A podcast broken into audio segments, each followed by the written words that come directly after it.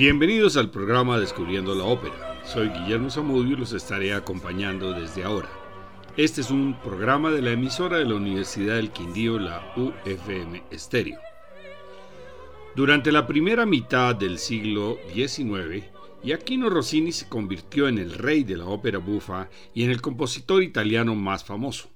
En su juventud mostró una gran afición por el estudio de los grandes músicos germanos como Mozart y Haydn, una pasión que le valió el apodo de Il Tedeschino, el pequeño alemán. Al igual que Mozart, desde sus comienzos Rossini se mostró muy polifacético, cubriendo todos los subgéneros de la música escénica, incluyendo la ópera francesa. Aunque con el tiempo fue más conocido por sus óperas bufas o melodramas jocosos, también fue el responsable de crear una nueva dramaturgia musical que abrió paso a las obras de Bellini y Donizetti. A partir de las obras estrenadas en 1813, Tancredi y La Italiana en Argel, configuró las nuevas pautas para el belcantismo como la ensortijada y ágil manera de contrapuntear las voces y graduar su intensidad en el llamado crescendo rossiniano, que dejó boquiabiertos al público de esa época. El precedente directo de Rossini fue Cimarosa, con El matrimonio secreto de 1792, con dos finales. El primero tenía que proponer el enredo y el segundo tenía que desenredarlo. La primera muestra de esa herencia se encuentra en La italiana en Argel, donde Rossini explora estos recursos por primera vez. El primer finale se articula sobre un crescendo muy interactivo con una energía musical que descansa sobre la intervención de onomatopeyas para cada personaje. Las campanas din din din son para Elvira e Isabela.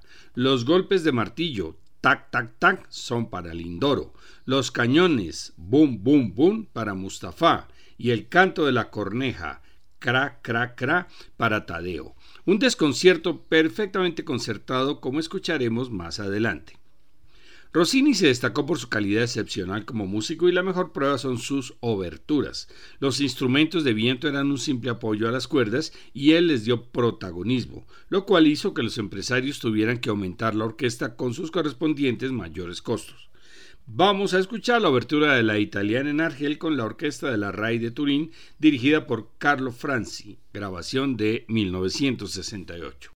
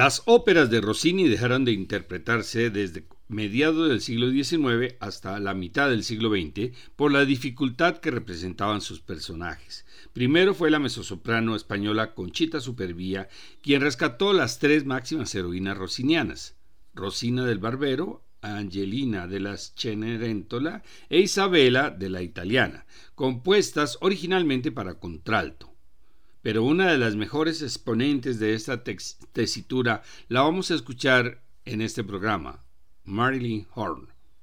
La italiana en Argel es una ópera en dos actos con música de Rossini y libreto de Angelo Anelli, estrenada en el Teatro Benedetto de Venecia el 22 de mayo de 1813.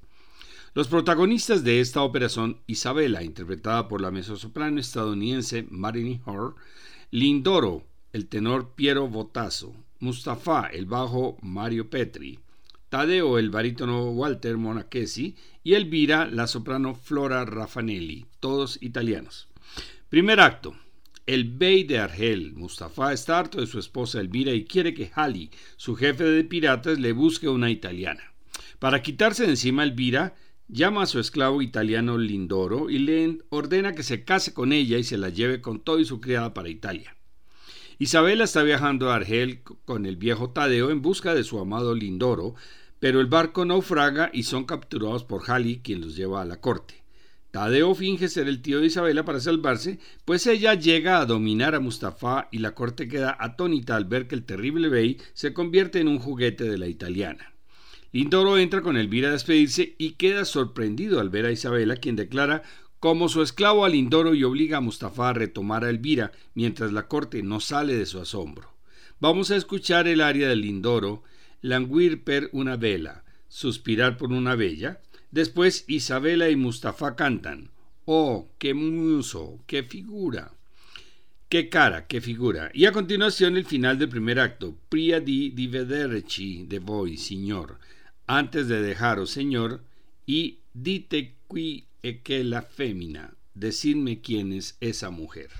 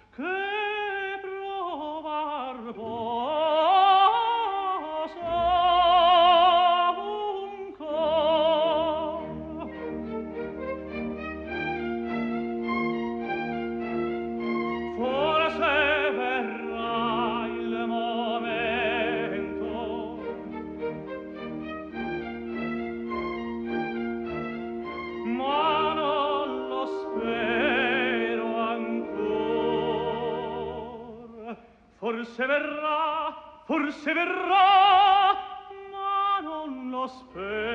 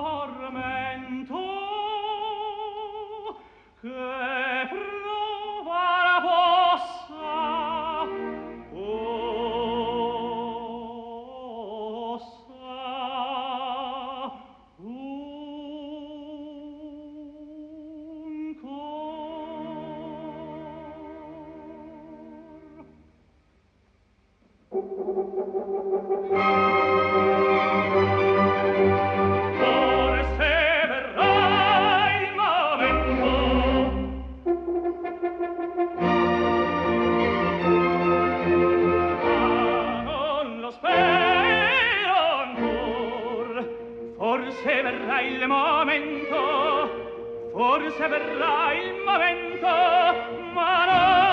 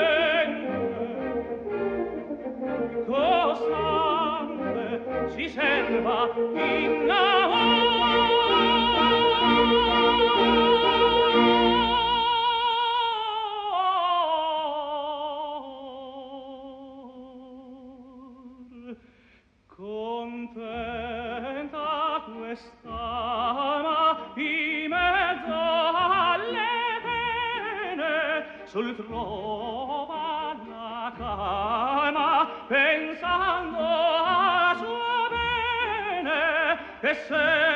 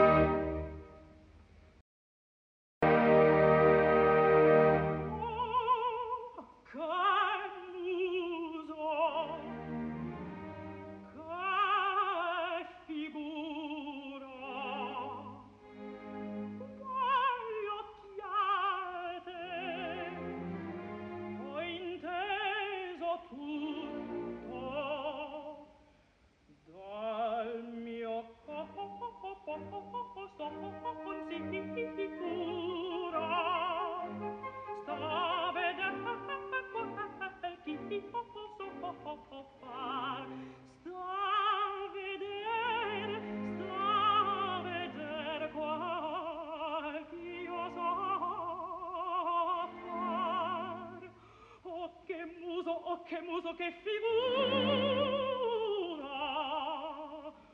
del mio corpo si sta a veder quel ch'io so far oh che pezzo da sultano bella taglia viso strano. Ah, m'incanta m'innamora mi innamora ma con di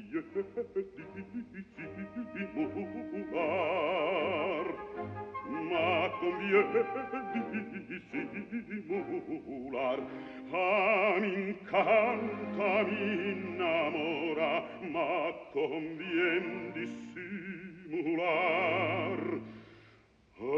pezzo, che pezzo da sultano!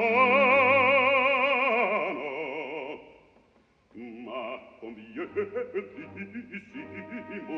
dissimular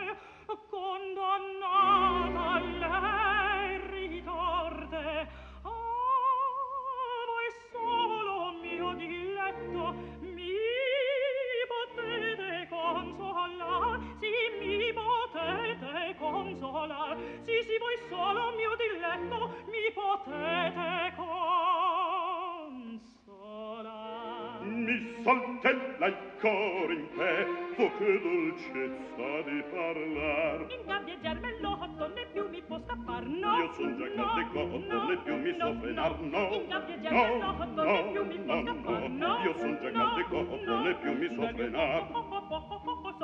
Ah, mi incanta, mi disna, che taglia, ma bisogna finirla. Oh, che muso! Oh, che pezzo! Che figura! Oh, che pezzo! Ma bisogna finirla.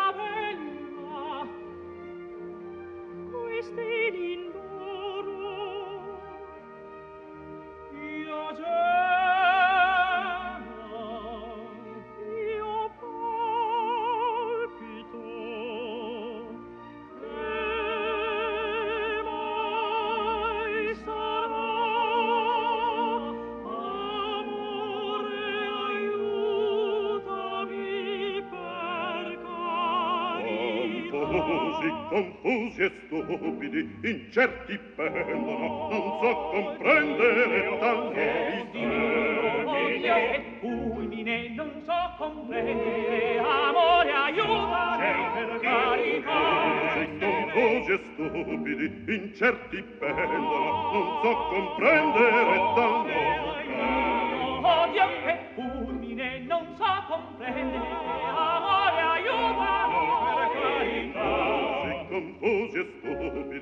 certi pendono, non so comprendere dal nome che... Odio che fulmine, non so comprendere l'amore altri confusi e stupidi incerti fra non so comprendere non so comprendere non so comprendere non so comprendere non so comprendere tal novità confusi e stupidi incerti fra non so comprendere non so comprendere non so comprendere non so comprendere non so comprendere tal novità. Ah, confusi e stupidi, incerti per non so comprendere.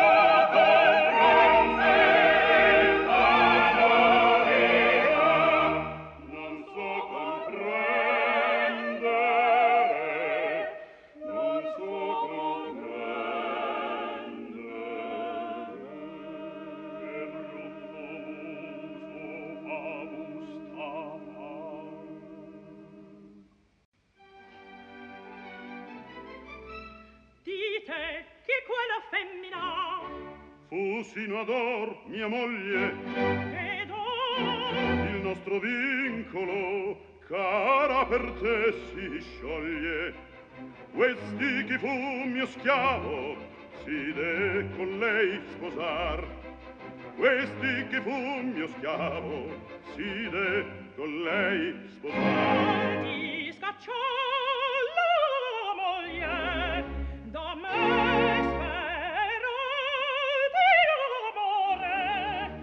questi costumi barbari io vi farò cangiar io vi farò cangiar.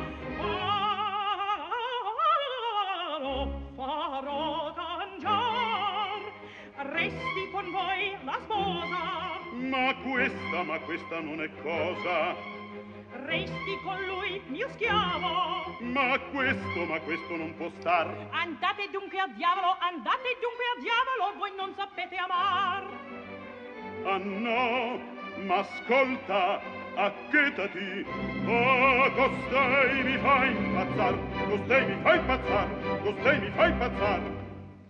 Oh asino no costei Basso sopra il mio cervello, basso sopra il mio cervello. Basso sopra il mio cervello, basso sopra il mio cervello. Parlo di tanti brogli, parlo di tanti Parlo di cantanti brogli, parlo di cantanti brogli. Oh, sopra non descolpa, va sopra non descolpa. Io sopra che io sopra sta non descolpa. Sopra non descolpa. Io sopra sono naufragato sopra il mio cervello. Basso sopra il mio cervello braccio sopra il mio cervello.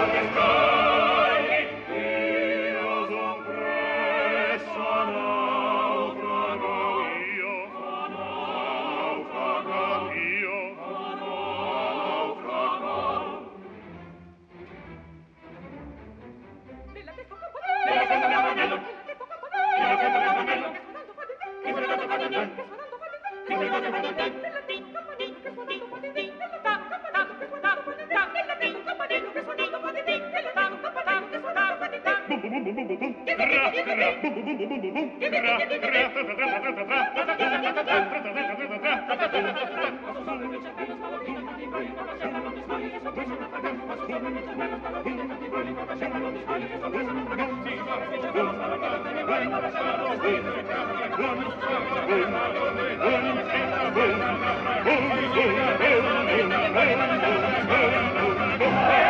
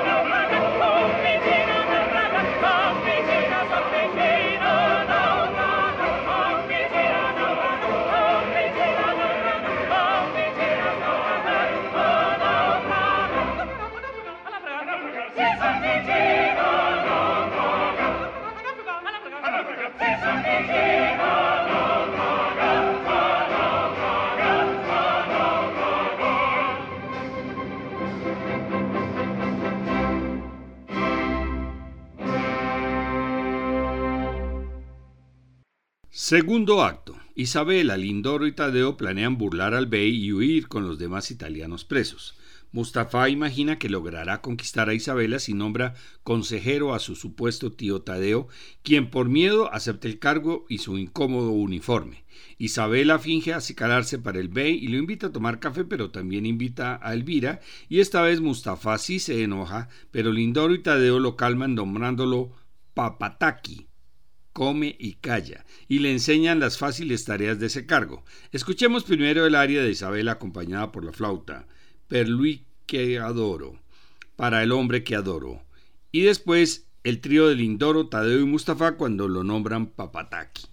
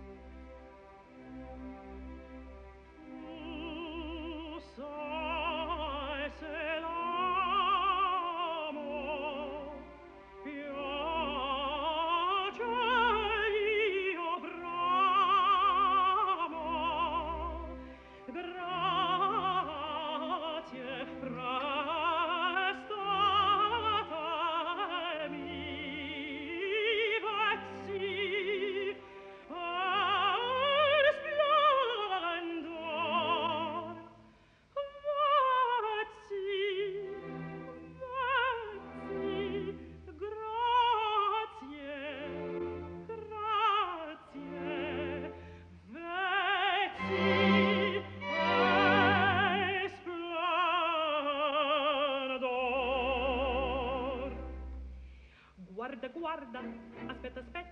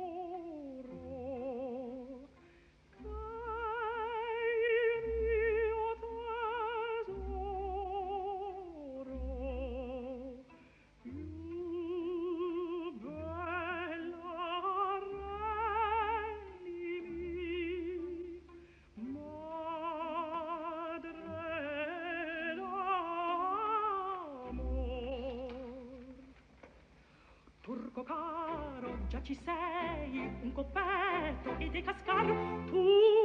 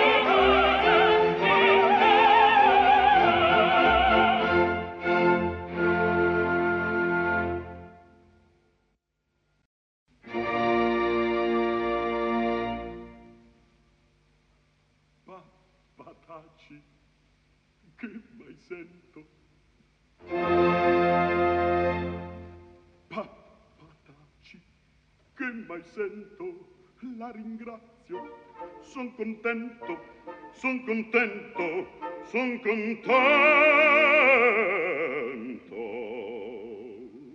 Ma di grazia, ma patace, che vuol poi, che vuol poi significar? A color sanno disgustarsi disgustarsi col bel sesso. In Italia viene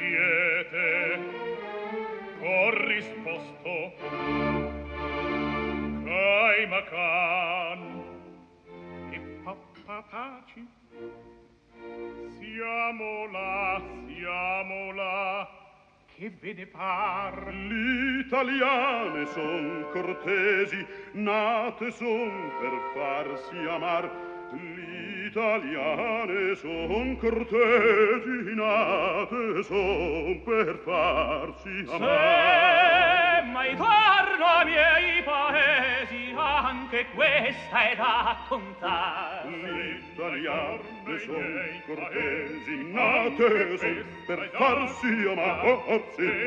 Mai terno sembra il porfare paresi, mai terno per farsi amare, per farsi amare, per farsi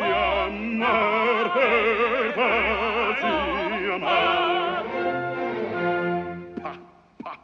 Patacci.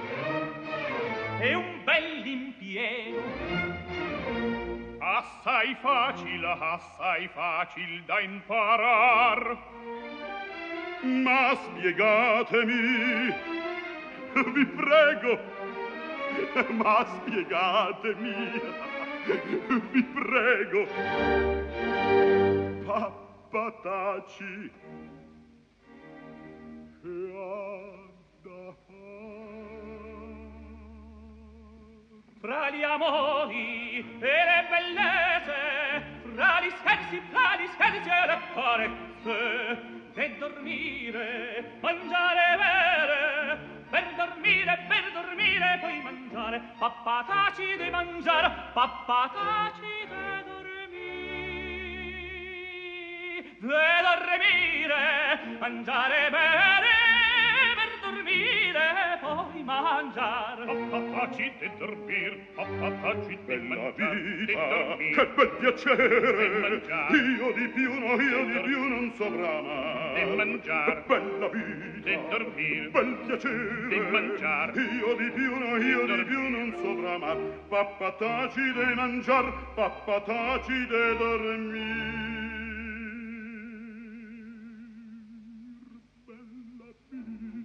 mangiar bel piacere di dormir. io di più non e so poi mangiar Fra gli scherzi e le vita, bellezze, fra gli amori e le carezze, bella vita bel piacere io di più non so mangiar bramar fra andiamo le bella vita tra le scherze e le travette bella vita bel piacere io di più non so amar pappataci di mangiar. Pappataci di dormire de dormire poi mangiar di dormire e poi mangiar. Pappataci di dormire pappataci di mangiar. pappataci di dormire non saprà de mangiarsi pappatacchi pappatacchi pappatacchi de mangiar pappatacci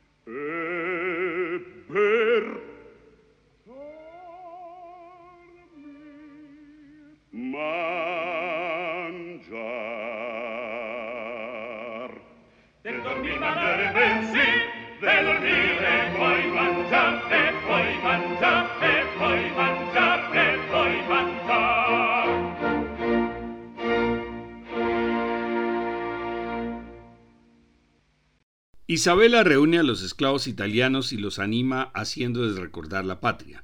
Le sirven un copioso almuerzo a Mustafa y Tadeo vigila que siga la norma Papataki, comer y callar. Mientras tanto, todos se van embarcando y Mustafa, escarmentado, decide que lo mejor es dejarlos ir y seguir con Elvira como su fiel esposa. Escuchemos a Isabela cantando Amici in ogni evento, amigos en este momento. Luego se dirige a los italianos esclavizados cantando Pense a la patria, pensar en la patria y la respuesta del coro. Después, el final son Laure secondo, son placide londe. Se está levantando el viento, el mar está tranquilo, que comienza el coro y termina en un concertante con todos los personajes. Amici, in ogni evento a voi. senza rischio e contesa. Di trarre al fin la meditata impresa.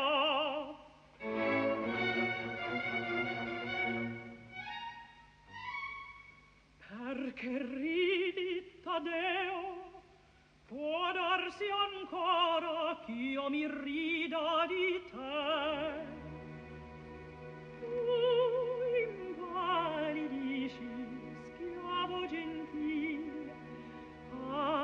Pietà ti desta il mio periglio, il mio tenero amor, se parlano al tuo core, patria, dovere e onore.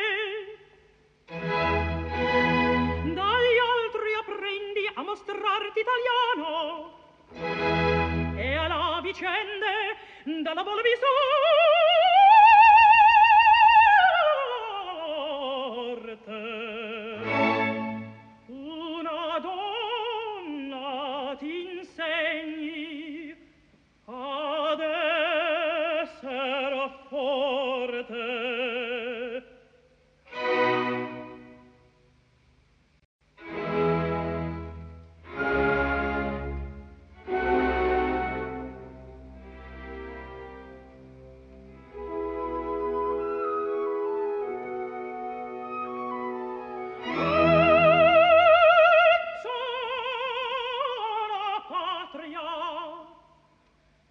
rapido, entra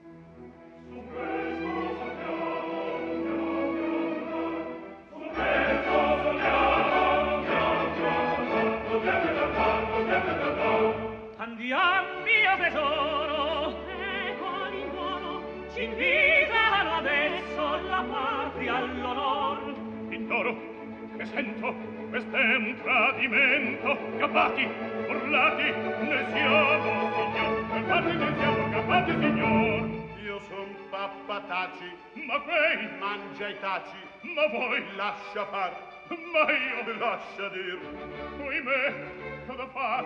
Me, che da far? Restare o partir restare o partir. Bel palo se resto se parto il lampione d'indoro Isabella son qua con le buone, a tutto malato son quello che dir a tutto malato non sa più che dir. Fa presto se brani con noi di venir a tutto m'ha presto a tutto se brani con noi di venir a tutto m'ha presto se brani con noi di venir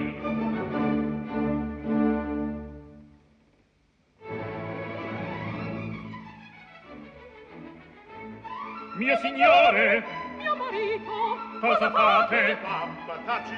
Non vedete? mangia taci. Pappa taci taci, taci!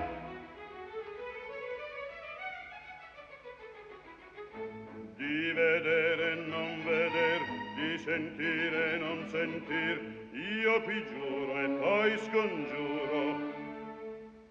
Po, po taci, Mustafa!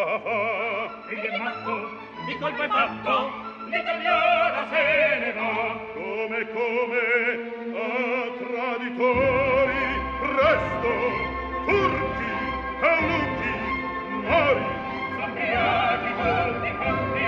Questo scorta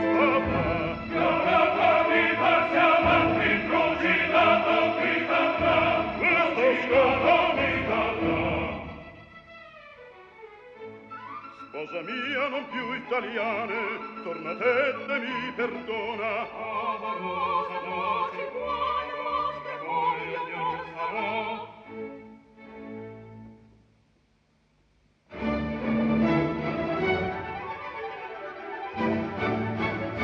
Andiamo, buon viaggio!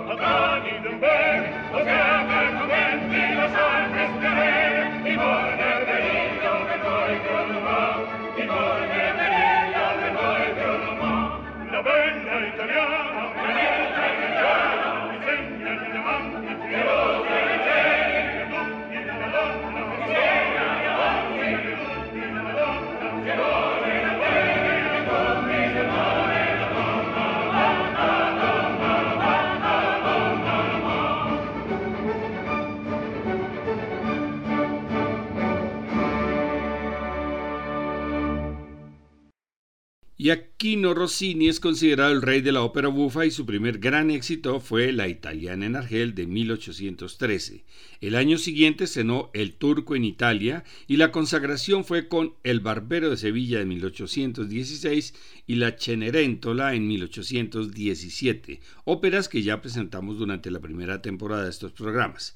Para la semana próxima tendremos precisamente El turco en Italia con texto de uno de los grandes libretistas italianos, Felice Romani, quien trabajó también con Bellini, Donizetti y las primeras obras de Verdi. Les esperamos.